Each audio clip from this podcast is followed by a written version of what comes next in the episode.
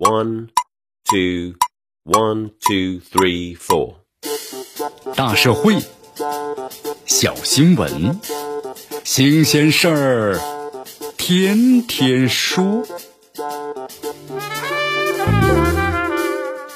朋友们，你们好，这里是天天说事儿，我是江南。在三月八号的上午呢，十一时四十分，随着水利部的部长啊，在部长的通道上呢，回答完了最后一个问题。十三届全国人大期间呢，所有场次的部长通道和代表通道啊，就全部结束了。从十三届人大的一次会议至五次会议，大会的新闻中心一共是举办了十四场的代表通道，共有三十三个代表团的一百一十四名代表在代表通道上呢接受了采访。十三届人大一次会议之前，并没有呢专门设立的代表通道。记者们呢，往往是守候在人民大会堂的东门外的广场和中央大厅，就拦住呢向采访代表就地采访。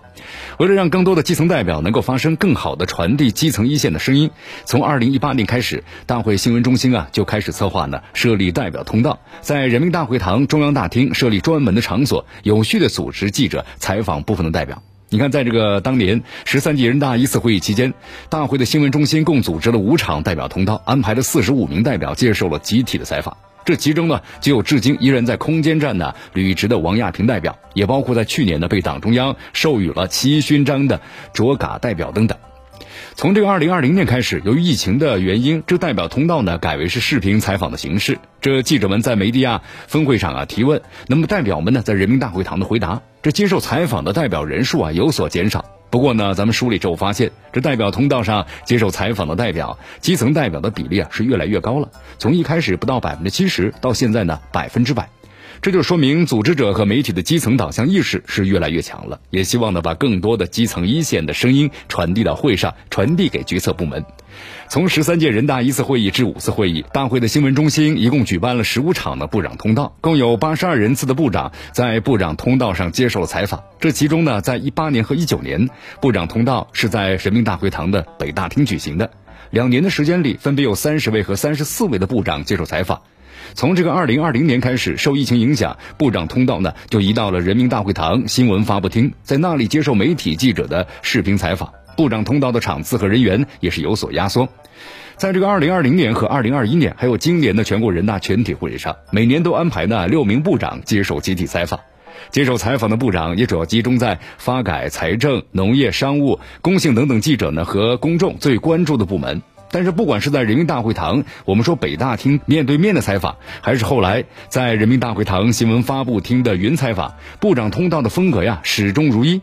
提问的无禁区，回答有干货。那么记者们问的全都是社会各界的普遍关注的问题，而部长们的回答呢，也是干净利索，句句呢是真金白银。不过呢，因为疫情的原因，这部长通道的采访啊，还是略受影响。比如说以前呢，国务院直属机构还有办事机构的负责人，那么也是列席或者旁听啊人大全体的会议的。但疫情发生之后呢，这些部门的负责人原则上就不再到人民大会堂呢来参会了。因此，此前部长通道的常客，比如说国家税务总局、市场监管总局等部门的负责人，就没有再亮相部长通道。由于每次大会期间的全体会议次数啊有所减少，所以说采访的部长数量呢跟之前比也减少了很多。还有一个细节啊值得一提，由于代表通道呢多安排在每次全体会议召开之前，而部长通道呢多安排在会后，所以说有的时候基层代表在代表通道上刚刚提出的一些意见和建议，反映的一些问题，可能随后就在部长通道上得到了部长们的回应，实现了良性互动，这也是通道举办者的初衷之一。总体来看，十四场的代表通道，每一场都传递出了来自于最基层的好声音；十五场部长通道，每一场都传递出了国家经济社会发展的底气和信心。这里是天天说事儿，我是江南，咱们明天见。